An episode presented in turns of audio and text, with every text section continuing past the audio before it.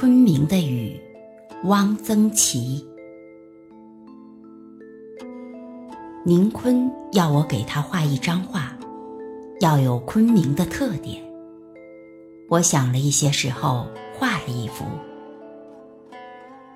右上角画了一片倒挂着的浓绿的仙人掌，末端开出一朵金黄色的花。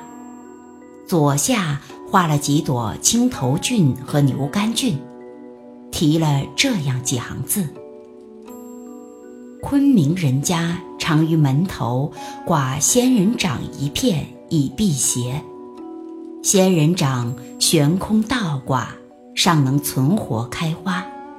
于此可见，仙人掌生命之顽强，亦可见昆明雨季空气之湿润。雨季，则有青头菌、牛肝菌，味极鲜鱼。我想念昆明的雨。我以前不知道有所谓雨季，雨季是到昆明以后才有了具体感受的。我不记得昆明的雨季有多长，从几月到几月。好像是相当长的，但是并不使人厌烦，因为是下下停停，停停下下，不是连绵不断下起来没完，而且并不使人气闷。我觉得昆明雨季气压不低，人很舒服。昆明的雨季是明亮的，丰腴的。使人动情的。城春草木深，梦夏草木长。昆明的雨季是浓绿的，草木的枝叶里的水分都到了饱和状态，显示出过分的、近于夸张的旺盛。我的那张画是写实的，我确实亲眼看见过。倒挂着还能开花的仙人掌。旧日昆明人家门头上用以辟邪的，多是这样一些东西：一面小镜子，周围画着八卦，下面便是一片仙人掌，在仙人掌上扎一个洞，用麻线穿了，挂在钉子上。昆明仙人掌多，且极肥大。有些人家在菜园的周围种了一圈的仙人掌，以代替篱笆。种了仙人掌，猪羊便不敢进园吃菜了。仙人掌有刺，猪和羊怕扎。昆明菌子极多，雨季逛菜市场，随时可以看到各种菌子。最多也最便宜的是牛肝菌。牛肝菌下来的时候，家家饭馆卖炒牛肝菌，连西南联大食堂的桌子上都可以有一碗。牛肝菌色如牛肝，滑嫩鲜香，很好吃。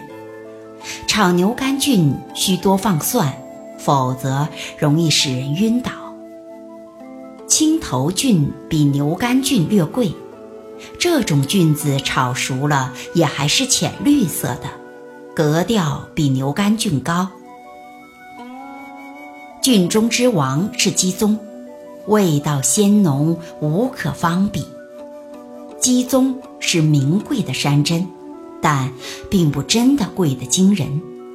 一盘红烧鸡枞的价钱和一碗黄焖鸡不相上下，因为这东西在云南。并不难得。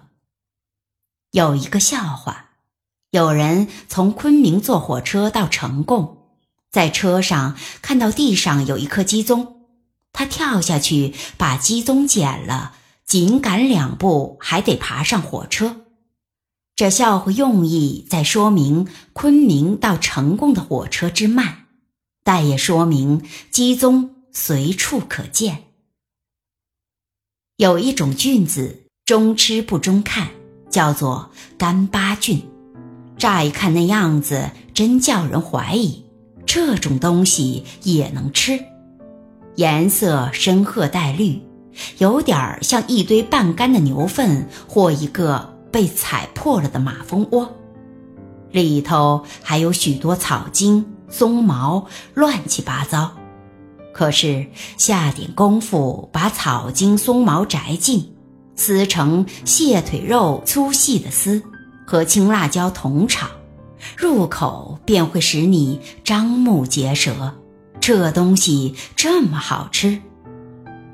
还有一种菌子，中看不中吃，叫鸡油菌，都是一般大小，有一块银元那样大，滴溜圆。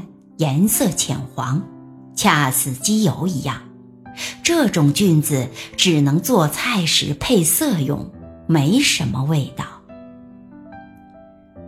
雨季的果子是杨梅，卖杨梅的都是苗族女孩子，戴一顶小花帽子，穿着斑尖的绣了满帮花的鞋，坐在人家街石的一角，不时吆喝一声。卖杨梅，声音娇娇的，他们的声音使得昆明雨季的空气更加柔和了。昆明的杨梅很大，有一个乒乓球那样大，颜色黑红黑红的，叫做火炭梅。这个名字起得真好，真是像一球烧得赤红的火炭。一点都不酸。我吃过苏州洞庭山的杨梅，井冈山的杨梅，好像都比不上昆明的火炭梅。雨季的花是缅桂花，缅桂花即白兰花，北京叫做瓣儿兰，云南把这种花叫做缅桂花。可能最初这种花是从缅甸传入的，而花的香味又有点像桂花。其实这跟桂花实在没有什么关系。不过话又说回来，别处叫它白兰、瓣兰，它和兰花也挨不上啊。也不过是因为它很香，香的像兰花。我在家乡看到的白兰多是一人高，昆明的缅桂是大树。我在若兰巷二号住过，院里有一棵大缅桂，密密的叶子把四周房间都映绿了。缅桂盛开的时候，房东就和他的一个养女搭了梯子上去摘，每天要摘下来好些。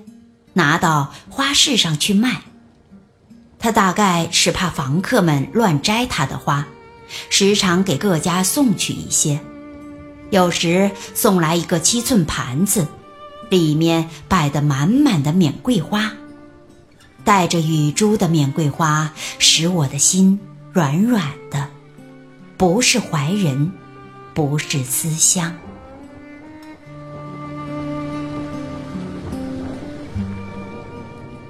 雨，有时是会引起人一点淡淡的乡愁的。李商隐的《夜雨寄北》是为许多久客的游子而写的。我有一天在积雨少住的早晨，和德西从联大新校舍到莲花池去，看了池里的满池清水，看了做比丘尼装的陈圆圆的石像。传说，陈圆圆随吴三桂到云南后出家，暮年投莲花池而死。雨又下起来了。莲花池边有一条小街，有一个酒店。我们走进去，要了一碟猪头肉，半是金酒，装在上了绿釉的土瓷杯里，坐了下来。雨下大了，酒店有几只鸡，都把脑袋反插在翅膀下面，一只脚着地，一动也不动地在檐下站着。酒店院子里有一架大木箱花。昆明木香花很多，有的小河沿岸都是木香，但是这样大的木香却不多见。一棵木香爬在架上，把院子遮得严严的。密匝匝的细碎的绿叶，数不清的半开的白花和饱长的花骨朵，都被雨水淋得湿透了。我们走不了，就这样一直坐到午后。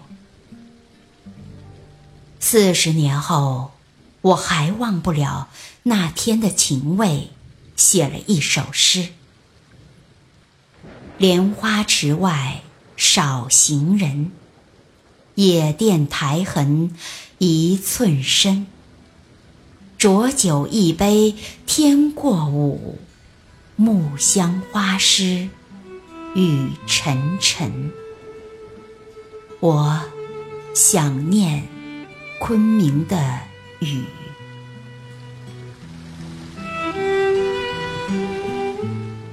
昆明的雨是一篇情韵别致的写景散文，文章书写了作者在昆明期间对雨季的见闻感受。文章开首不落俗套。视觉新颖，以素朴的寥寥数笔，清晰地勾画出了昆明雨季的形象：明亮、丰满、浓绿，下下停停，停停下下，不使人气闷。接着，作者仍不直接写雨，而是写昆明雨季中的菌子——杨梅、缅桂花，看似与雨无关。实是以此做衬托，将昆明的雨季写得饱满、切实和形象，将昆明的雨季立体现实地展示在读者面前。作者篇末也用典故直抒胸臆，深化了文章的意境。文章语言质朴，行文自然如流水。信笔所至，无拘无束，看似平平淡淡，却充满诗情画意，趣味盎然。